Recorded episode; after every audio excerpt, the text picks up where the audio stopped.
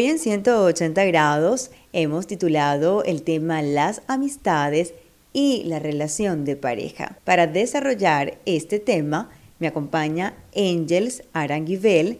Él es psicólogo clínico, especialista en terapia cognitiva, locutor y conferenciante. Angel, bienvenido a 180 grados y la primera pregunta obligada, ¿influyen las amistades en la relación de pareja?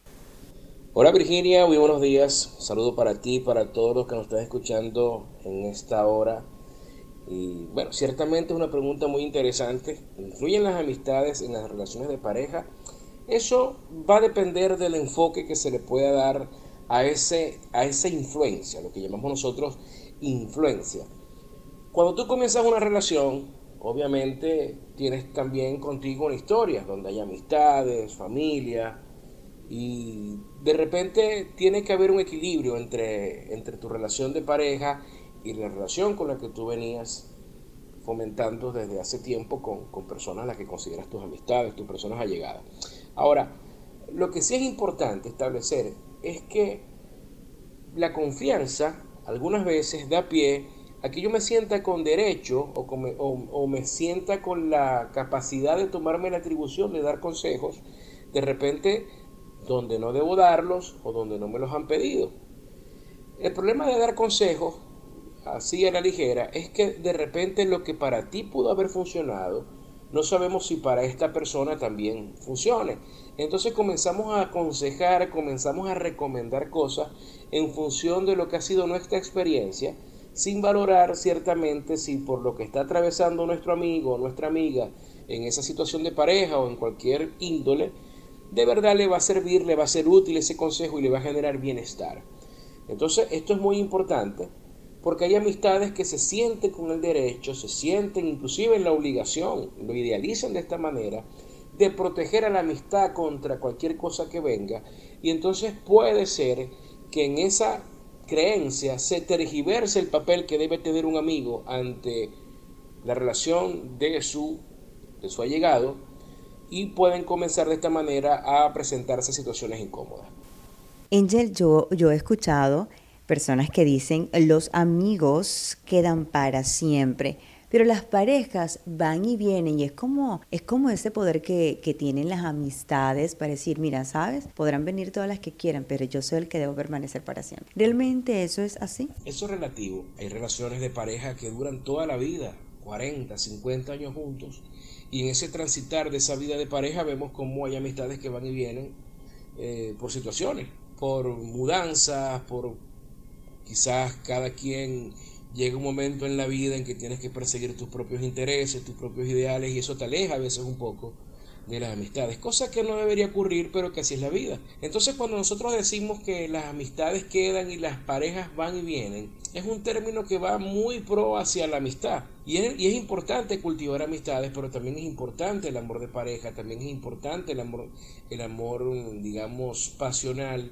el conformar una familia, el tener hijos, todo eso es parte del proyecto de vida de una persona. Pero si bien es cierto que esa, esa aseveración es muy relativa, porque es posible de que cuando yo esté pasando por un mal momento, producto de una ruptura sentimental o de una crisis matrimonial, siempre están los amigos allí, pero es que esa es la función del amigo. El amigo siempre está para esos momentos en que tú necesitas precisamente, como dice el dicho, una mano amiga, un hombro, un, un, un abrazo, un, una palabra de aliento. Siempre es importante contar con personas que nos quieren y que, y que están pendientes de nosotros, pero como dije al principio, siempre es importante mantener un equilibrio y sobre todo establecer límites. ¿Hasta dónde puedo llegar yo como amigo a inmiscuirme en la relación de pareja de esa amistad? Angels Aranguivel es mi invitado de hoy en 180 grados, psicólogo clínico, especialista en terapia cognitiva, conversando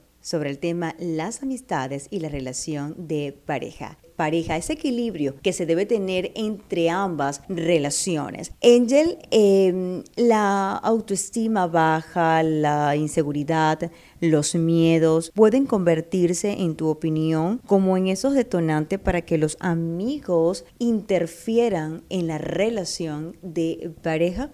Indudablemente que sí. Una persona que tenga problemas de autoestima, eh, problemas de inseguridad, por supuesto que la convierte en una persona más maleable, más manipulable, y vulnerable a algunos tipos de consejos y si cae, por ejemplo, en las manos de un amigo, de una amiga tóxica, mucho peor.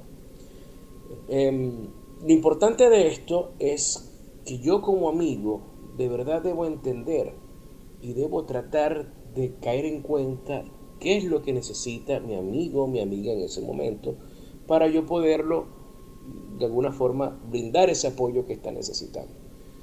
De repente a lo mejor a mí su pareja no me cae mal, pero en el fondo sé que no es, que no es una mala persona. Y entonces comienzo a, a, valerme de esa vulnerabilidad, de esa inseguridad que tiene, que tiene mi amistad para comenzar a socavar la relación. Eso no está bien hecho porque cada persona es libre, cada persona necesita y debe tomar sus propias decisiones, no por influencia. Hay momentos donde por supuesto sí lo amerita, hay casos donde la relación se torna demasiado tóxica, violenta, con agresiones físicas, verbales, psicológicas, entonces yo como amigo puedo tomar la iniciativa de, mira, yo estoy notando esto, qué está pasando esto, qué pasa contigo, cómo te sientes, de verdad estás, estás conforme con esto que estás viviendo. Entonces yo como amigo puedo allí recomendar ciertas cosas. Pero eso de andar diciendo lo que yo haría, siendo tú, no siempre funciona, porque como dije al principio, las personas no todas son iguales y lo que me sirvió a mí puede ser que no te sirva a ti.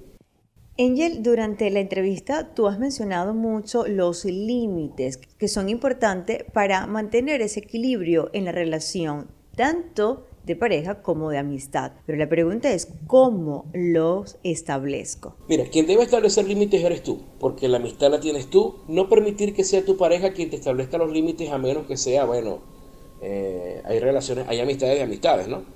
Entonces, de repente una vez se da cuenta de que esa amistad eh, no es tan sincera como aparenta ser y uno puede hacer la recomendación, pero quien debe colocar los límites es la persona.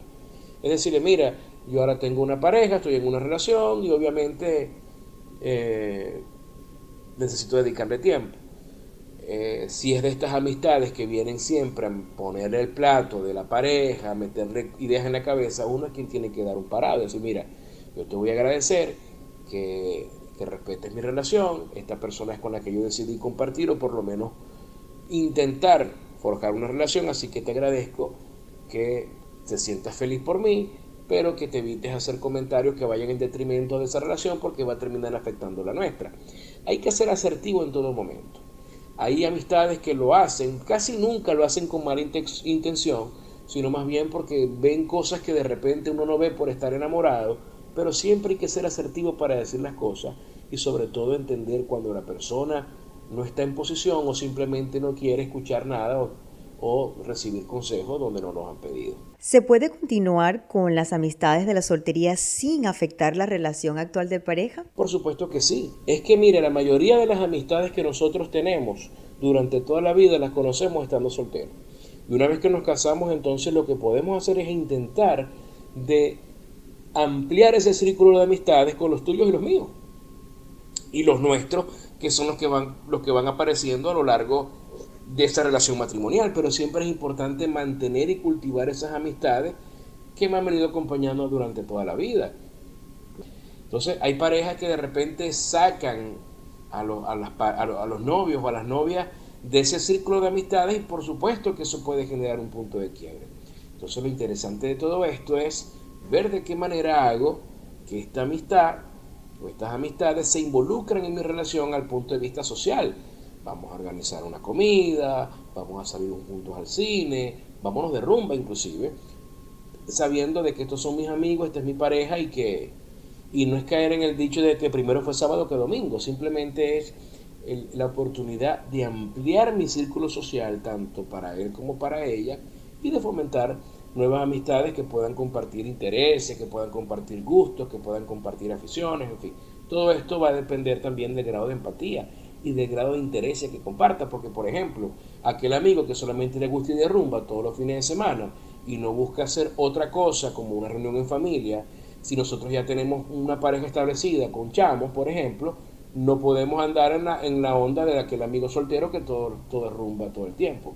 Entonces quizás en ese momento yo busco reunirme más con personas que tengan más o menos mi misma con, contextura o mi misma conformación familiar para también compartir ese tipo de actividades, llevarlos chamos al cine, llevarlos a la piscina, organizarles alguna reunión, compartir en familia una comida. Todo esto es importante en la medida que yo voy creciendo con mi pareja, también voy viendo qué es lo que necesito y cuáles son las personas de las que me quiero rodear. Ahora, ¿qué hacer con esas amistades o amigos que tenemos que basado en su experiencia negativa no le fue muy bien en su relación, despierta el celo y comienza como a llenar de ideas negativas a mi amigo o a mi amiga con respecto a la pareja que tiene. Este punto es muy importante.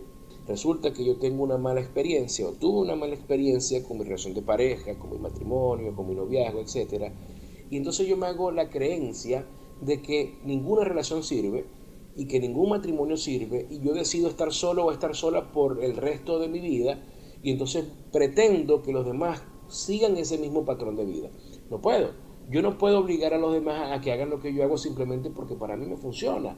Y muchas veces no es que me funcione, muchas veces ando por allí pregonando que estoy feliz, que estoy satisfecho con mi, con mi, con mi soledad y resulta que en el fondo lo que estoy es pidiendo a gritos un poco de atención.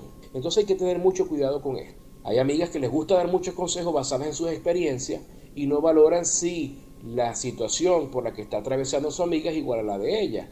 Entonces comienzan a dar consejos desde su dolor y resulta que aquella persona lo que está necesitando no es precisamente ese tipo de consejos, sino más bien apoyo, alguien que la escuche, pero que no le diga lo que tiene que hacer. Entonces eso ocurre mucho.